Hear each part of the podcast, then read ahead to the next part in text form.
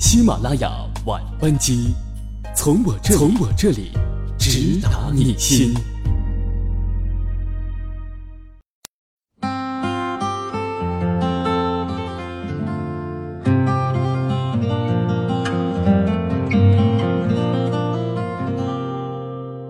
各位好，欢迎各位在每周三晚上八点三十分到九点准时收听我们的喜马拉雅晚班机，我是阿迟。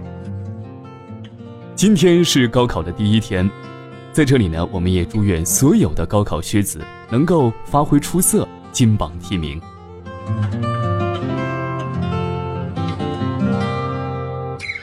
好，今天要和大家分享的文章叫做《欢乐颂》，真正的教育还是拼爹拼妈。分享于微信公众号李半。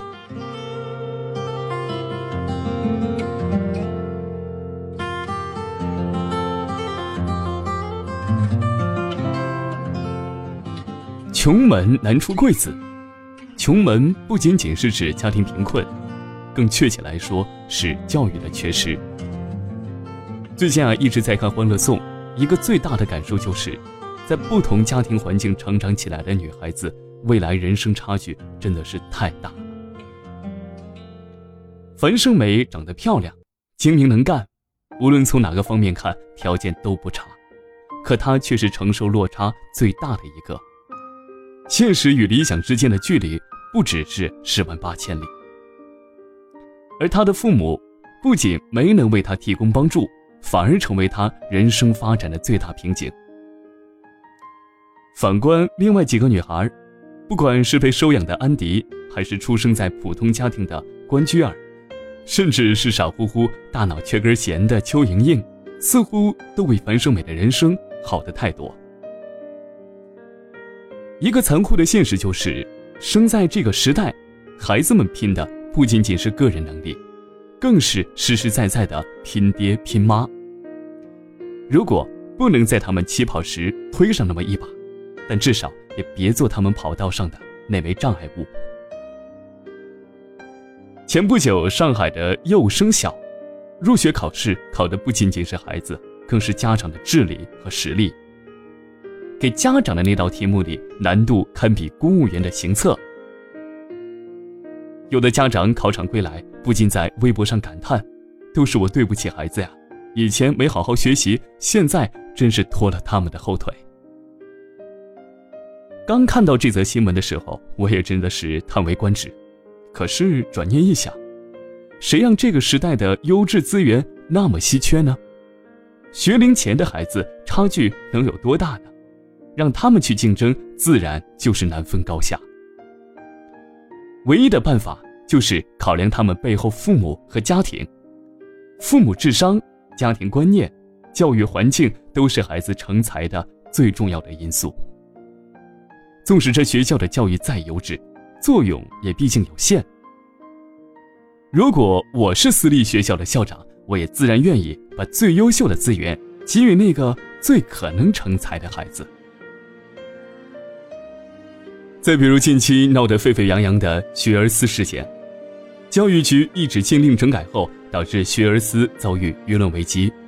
许多人认为学而思一直强调强化学生的应试能力和考试技巧，从而提高考试成绩，而孩子的个性发展和心理成长几乎被完全给抛弃了。这种教育理念功利性暴露无遗。甚至还有人说，家长送孩子去补习是一种集体性焦虑而丧失理智。而我想说的是，每一种存在都是合理的，对孩子的教育进行投资，有规划、有步骤的对孩子进行培养，这才是家长们理智的体现。换句话说，真正的教育还是要拼爹妈。拼爹妈，拼的不是爹妈的钱，而是爹妈的教育观念。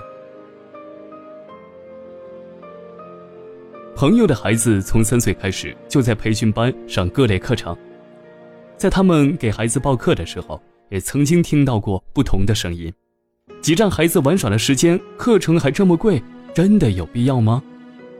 这么小的孩子就学学学，人生该多没乐趣啊！给孩子报兴趣班，不过是家长自己在找心理平衡罢了。家里的老人更是义正言辞地给他说：“孩子嘛，不要给他施加太多，只要快乐就好了。”可是我们总是口口声声的说要给孩子快乐，却从来没有想过这快乐到底是什么呢？孩子的快乐是不能被成人用单一标准来定义的。还记得有一次在另外一家朋友做客的时候，见到他正在陪着五岁的孩子进行亲子活动，父子俩专注而高兴。可是这项游戏可真的让我瞠目结舌，竟然是在拆一辆四驱电动车，从轮胎到底盘再到电路，拆开来再由孩子自己组装。我一进门时，各种零件正堆一地。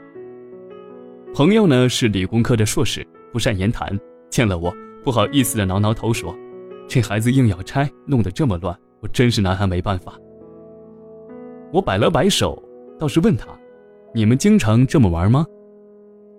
他点了点头，告诉我他家孩子很迷拆电路，父子俩已经一起拆过了五个遥控器、三辆四驱车、一台电风扇，还有一个 iPad。顿时，我觉得好像非常的不可思议。我觉得像迷宫一样的电路板，人家孩子竟然在五岁的时候就玩得津津有味了。你觉得读书是快乐，你的孩子会捧着一本书，开心的和你讨论故事情节。你觉得学习是快乐，你的孩子会留心生活中的各种小知识，并因此而自豪。你觉得窝在沙发里看电视吃薯条是快乐的，你的孩子也会学着你的样子。每天想尽办法拖延作业，只为窝在沙发里快乐那几个小时。作为成年人的我们，每天都在被工作和生活的压力压得喘不过气来，所以觉得孩子们的快乐一定是整天跑来跑去，看动画片无所事事，那才是真正的快乐。可是我们却忘了，所有的快乐都是有条件的。正如茨威格曾经说过：“上天赠予的所有礼物，都在暗中标好了价码。”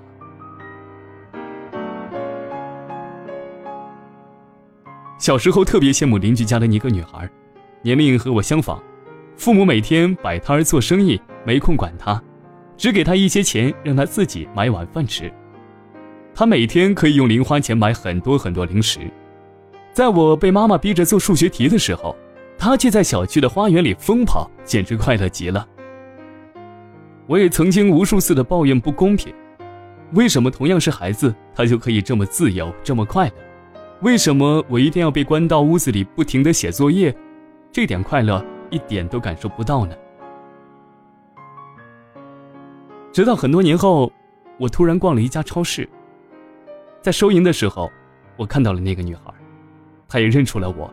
我们简单的聊了几句，问了问彼此的状况。她告诉我，在超市收银的工作强度很大，每天一站就是十个小时，还要精神高度集中。万一收错一笔账，就要用本来不多的工资把它补上。临别的时候，他小声的说了一句：“还是羡慕你呀，可以生活的这么快乐。”我心里一惊，继而又是一阵酸。这样的羡慕。不正是我小时候对他的感觉吗？什么才是父母所能给予孩子的真正快乐？不是零食，不是玩具，也不是无尽无休的宠爱和夸奖。我们所能够给予孩子们最大的快乐，是陪伴他们的成长，指引他们的方向，让他们能够在将来的社会上拥有可以自由选择的能力。只有那个时候。他们才有勇气用自己喜欢的方式去生活，才算作是拥有了真正的快乐。孩子真正的起跑线，不是你给他多少钱，也不是给他报一两个兴趣班而是一个对他期望甚高、凡事要求他认真努力去做的你。最好的教育，拼的不是孩子，首先拼的，就是你。